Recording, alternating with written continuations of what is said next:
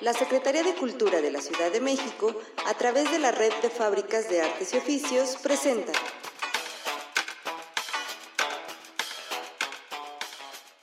La Fábrica de Artes y Oficios Miacatlán y su taller en línea de teatro de papel, en conmemoración al centenario luctuoso de Ricardo Flores Magón, presentan Ponle tu voz a los cuentos de Flores Magón.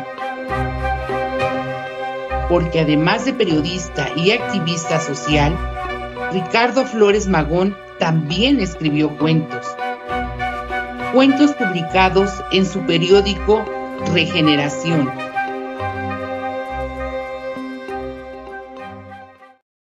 Vida Nueva, publicada el 13 de noviembre de 1915.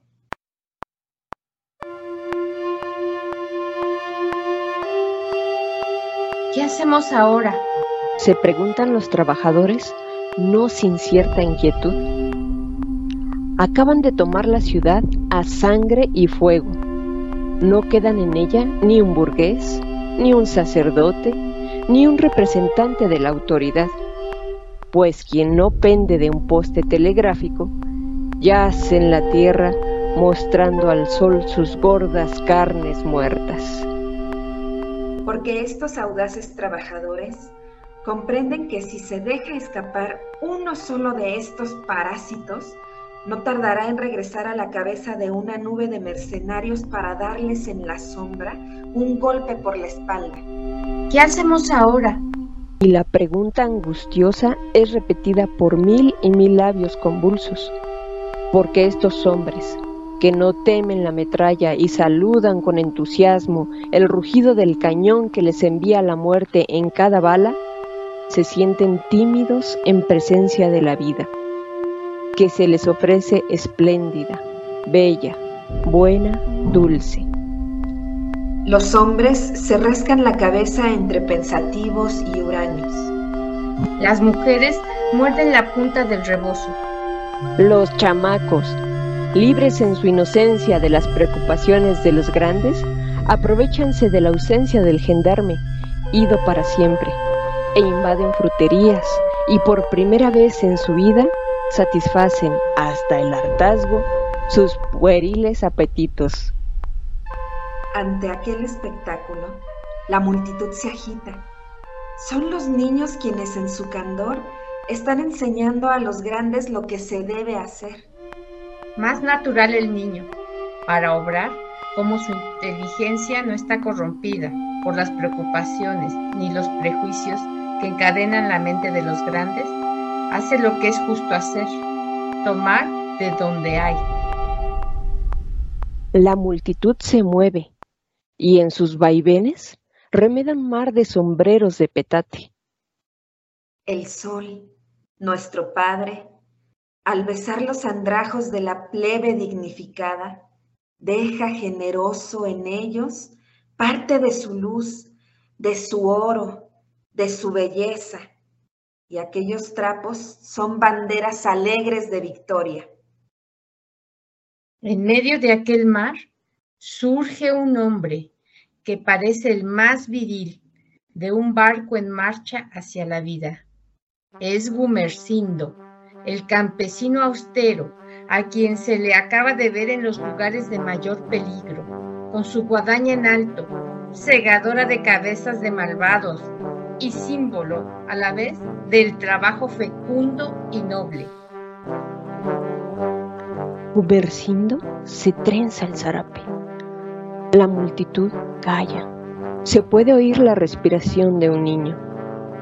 Ubercindo, emocionado, dijo, los niños nos dan el ejemplo. Imitémosles. Lo indispensable es comer.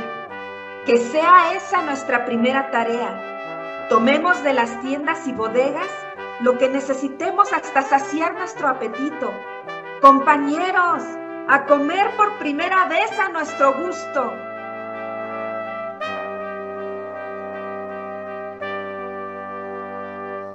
En un abrir y cerrar de ojos, la multitud invade tiendas y bodegas, tomando cada quien lo que necesita. En otras secciones de la ciudad ocurre lo mismo, y por primera vez en la historia de la población no hay un solo ser humano que no satisfaga las necesidades del estómago.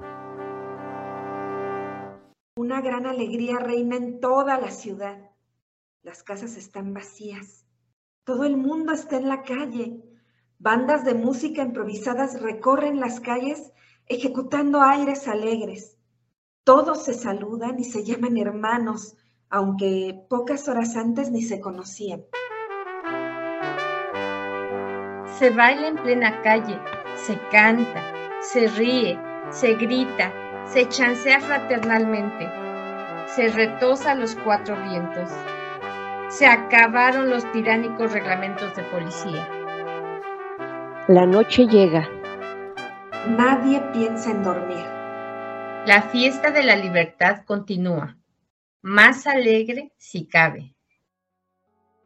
Desorganizado el servicio municipal por la desaparición del principio de autoridad, hombres y mujeres de buena voluntad atienden el servicio del alumbrado público, desembarazan de cuerpos muertos las calles y todo se hace alegremente, sin necesidad de órdenes superiores ni de reglamentos carcelarios. Ya despunta el nuevo día y la fiesta la gran fiesta de la libertad no ofrece indicios de que va a terminar. ¿Y para qué? La muerte de siglos de opresión merece ser celebrada, no con unas cuantas horas de expansión, ni con un día, hasta que el cuerpo, rendido del exceso de placer, reclame reposo. Mientras la población entera está entregada a los placeres, placeres que jamás habían soñado, los compañeros del grupo Los Iguales, compuesto de hombres y de mujeres, trabaja día y noche. Apenas duermen los nobles constructores del nuevo orden social. Sucios, barbados, abotagados por el continuo velar. Véseles, sin embargo, activos, entusiastas, valientes. Sobre sus hombros descansa la gigantesca tarea de construir sobre los escombros de un pasado de esclavitud y de infamia.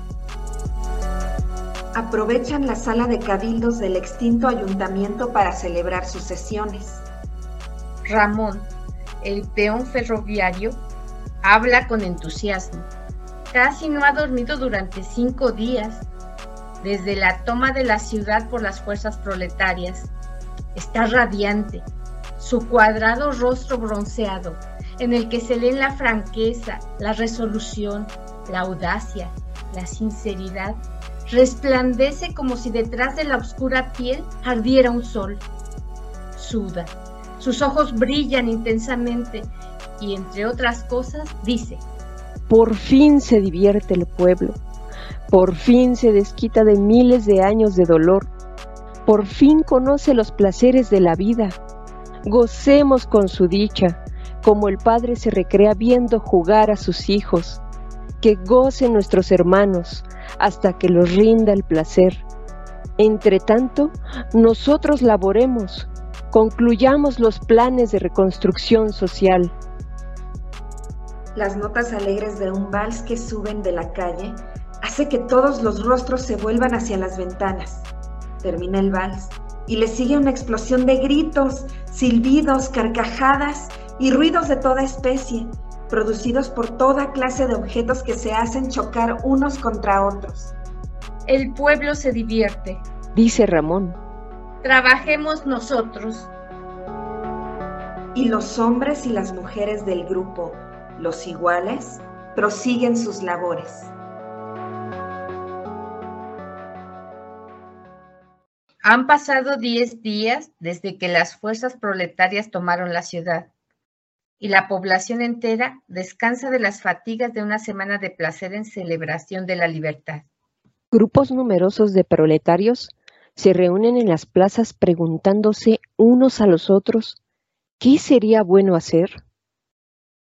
Los compañeros del grupo Los Iguales han terminado sus planes de reconstrucción social y tienen fijados anuncios en las esquinas de las calles por los cuales invitan a los habitantes de las diversas secciones de la ciudad a que se reúnan en determinado sitio de cada sección para tratar asuntos de interés común. Todos acuden al llamado, pues todos están ansiosos de hacer algo. Para muchos, el porvenir es incierto. Para otros, el horizonte es limitado. No faltan quienes crean que la cólera del cielo se descargará pronto sobre los hombres que ajusticiaron a los sacerdotes. El temor a lo desconocido es genial. La inquietud comienza a murmurar. Los compañeros del grupo Los Iguales se encuentran repartidos en las distintas secciones de la ciudad y en lenguaje sencillo explican al pueblo las excelencias del comunismo anarquista. La gente se arremolina. No quiere palabras, quiere hechos. Tiene razón. ¿Se le ha engañado tanto? Pero no. Esta vez no se trata de un engaño, y los oradores exponen con toda claridad lo que se debe hacer, desde luego sin tardanza, sobre la marcha. Lo primero que hay que hacer es indagar, con la mayor exactitud posible, el número de habitantes que hay en la ciudad, hacer un inventario minucioso de los artículos alimenticios y vestuario que existan en los almacenes y bodegas para calcular qué tanto tiempo podrá alimentarse y vestirse a la población con los efectos que se tienen a la mano. El problema de los alojamientos ha quedado resuelto, en parte durante los días de fiesta de la libertad, pues los mismos habitantes de la ciudad, por propia iniciativa, se alojaron en las residencias de los burgueses y de los parásitos de todas descripciones, desaparecidos ya para siempre. Quedan muchas familias habitando todavía en casuchas y cuartos de vecindad. Pero al oír esto, saltan al frente los albañiles diciendo que allí están ellos para hacer tantas casas cómodas y bonitas como fueran necesarias. Ellos mismos, desde luego, sin necesidad de nadie que se los ordene, nombran comisiones para que se encarguen de ver qué número de casas es preciso construir sin tardanza para aquellos habitantes que todavía viven en vecindades y casuchas. Las murmuraciones cesan. Lo que se está arreglando disipa temores y sospechas. No, esto sí que es serio, se dice, y en los corazones renace la confianza que como una amable lumbre desentumece entusiasmos tan necesarios en toda humana empresa. Sobran hombres de buena voluntad que se prestan para hacer el censo de la población y para formar los inventarios de todos los artículos almacenados, pues no solamente se hace necesario inventariar artículos alimenticios y de vestuario, sino cuanto es útil para el uso doméstico y de la industria, los aplausos menudean, no tanto para premiar el mérito de los voluntarios, como por esparcimiento del espíritu, pues estas gentes sencillas comprenden que el cumplimiento del deber no es un mérito, y el mar de sombreros de petate se mece risueño bajo los rayos de un sol amable. Las mujeres se muestran satisfechas, vestidas de limpio, con las ropas tomadas de las tiendas. Los chamacos suspenden de tanto en tanto sus retosos, acosados por furiosos cólicos, delatores de fenomenales hartazgos. Bandadas de pájaros pasan alegres sobre la muchedumbre, dejando una impresión de frescura, de salud, de juventud, de primavera. Todas las auroras son bellas. ¿Por qué no había de ser bella esta aurora de la libertad y la justicia? Se suspendieron ayer los mítines para este día a las 2 de la tarde. Los comisionados voluntarios están todos presentes, ni uno solo ha faltado. Todos traen los datos exactos del número de habitantes que hay en la ciudad, así como de las existencias de artículos alimenticios y de otra naturaleza contenidos en las tiendas y bodegas. El día es espléndido, día de abril al fin en que todo es luz, perfume, color, juventud, amor. En los jardines, Cuidados ahora por mujeres voluntarias, las flores muestran sus pétalos de seda, blandos, tibios, húmedos, labios vegetales que convidan a la caricia y al beso. Se habla con animación en los mismos sitios en que ayer tuvieron lugar los mítines. ¡Qué bien! Y qué pronto se arregla todo cuando no interviene para nada la autoridad. Se dice en las conversaciones. Los corazones laten con violencia. Gumercindo no tiene punto de reposo. Activísimo, recorre todas las secciones en un automóvil expropiado, propiedad ahora de la comunidad. Y su actuación ahora es necesarísima porque unifica las resoluciones que se toman en cada sección de la ciudad. No abandona la guadaña, que, atada a la parte delantera del automóvil, da prestigio y lustre a aquella máquina ayer aristocrática.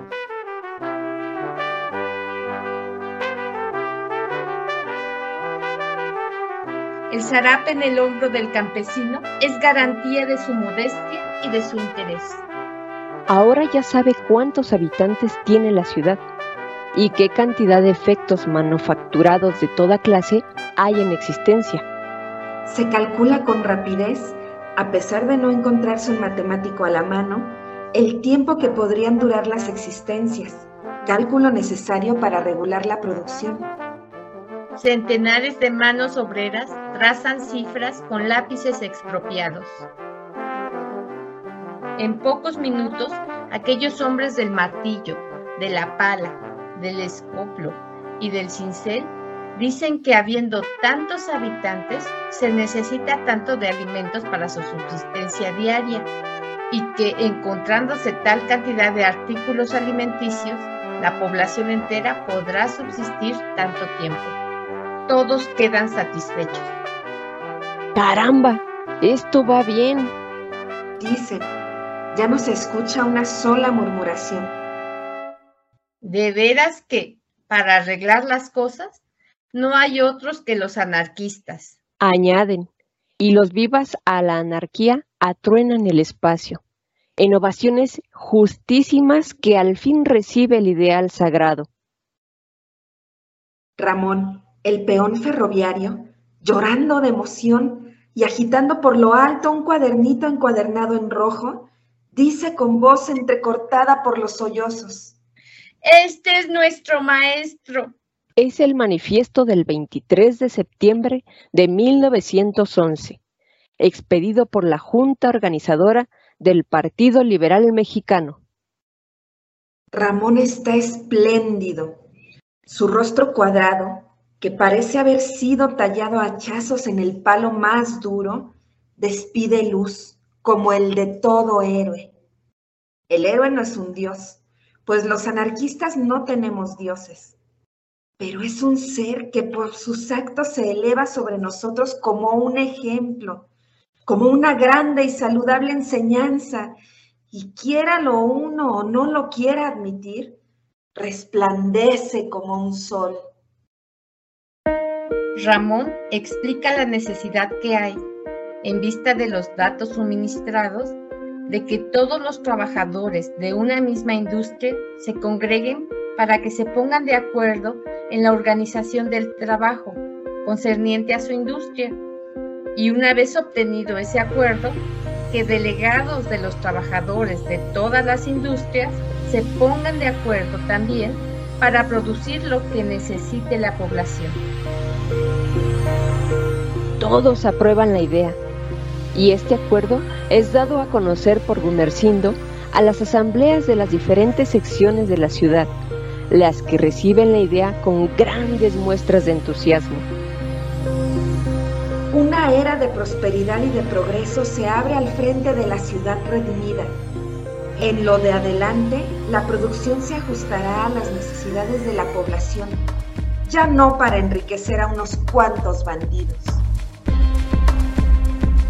Voluntarios de diversos oficios han concluido la construcción de vastos galerones en distintos sitios de las varias secciones en que se ha dividido la ciudad.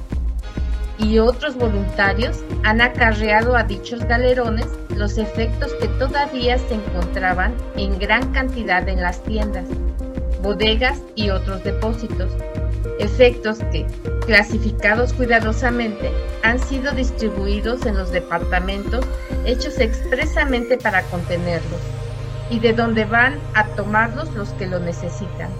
En esos galerones serán depositados los efectos que produzcan las diversas industrias. Los compañeros del grupo Los Iguales no descansan. Qué enorme tarea la suya. Qué colosales responsabilidades los aplastarán si el nuevo orden de cosas llegara a fracasar. Pero trabajan con gran fe en el éxito con la fe intensa que nace de una convicción profunda. Sin embargo, algunos detalles les preocupan. La ciudad no puede pasarla sin el trabajo del campo. Se necesita que el campesino dé al trabajador lo que éste necesita para comer, así como la materia prima para la industria. Algodón, ixtle, lana, madera y otras muchas cosas cambio, el campesino tendrá derecho a tomar de los almacenes de la ciudad todo lo que necesite. Ropa, artículos alimenticios elaborados o manufacturados, muebles, maquinaria y utensilios para el trabajo. En una palabra, todo lo que necesite. Las industrias metalúrgicas necesitan que el minero coopere con metales, obteniendo en cambio, como su hermano el campesino, todo lo que necesite. Sí, grita Ramón entusiasmado. Necesitamos la cooperación del campesino, del minero, del trabajador de las canteras, de todos los que trabajan fuera de la ciudad, y la obtendremos. Una nube de comisionados voluntarios se esparce por la región conquistada con las armas por los trabajadores, para invitar a sus hermanos a que cooperen de la manera que se ha dicho antes en la grande obra de la producción social. Todos aceptan con entusiasmo y prometen enviar a la ciudad lo que ellos producen, en cambio de lo que producen los de la ciudad. La sociedad anarquista es un hecho ya. Todos trabajan, todos producen según sus fuerzas y aptitudes y consumen según sus necesidades. Los ancianos y los inválidos no trabajan. Todos viven contentos porque se sienten libres. Nadie manda ni nadie obedece. En los trabajos reina la mejor armonía entre todos, sin capataces, sin amos. El tráfico de tranvías, de ferrocarriles, de automóviles, de carros es grandísimo, como que todos ya tienen derecho a transportarse a su antojo, de un lugar a otro. Unos cinco o seis días han bastado para obtener tan risueño resultado. Por fin se regenera la humanidad por la adopción de los principios del comunismo anarquista. No se necesita decir el estado de ánimo en que se encuentran Gumercindo y Ramón al contemplar, emocionados, la hermosa obra en que tanto intervinieron. Desde la colina cercana, a donde fueron por vía de paseo, vi con ojos humedecidos por la emoción la ciudad tranquila, la ciudad de paz, la ciudad de los fraternos. Hasta ellos llega el rumor de la respiración de la inmensa urbe. Ya no es la respiración de la fatiga, ni del estertor de la agonía de una población de esclavos, sino la amplia, honda, sana respiración de una ciudad de seres libres y felices.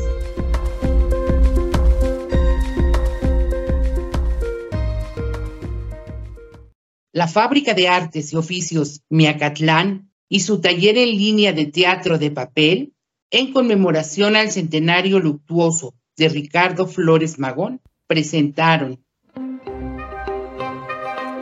Ponle tu voz a los cuentos de Flores Magón. Participaron en esta emisión las voces de Abuela Aurea, Génesis Amador, Jessica Azucena. María de la Luz Vargas Terrazas. Edición y dirección Gabriel Alfonso Ortega. Muchas gracias por su atención. Faro Miacatlán, año 2022.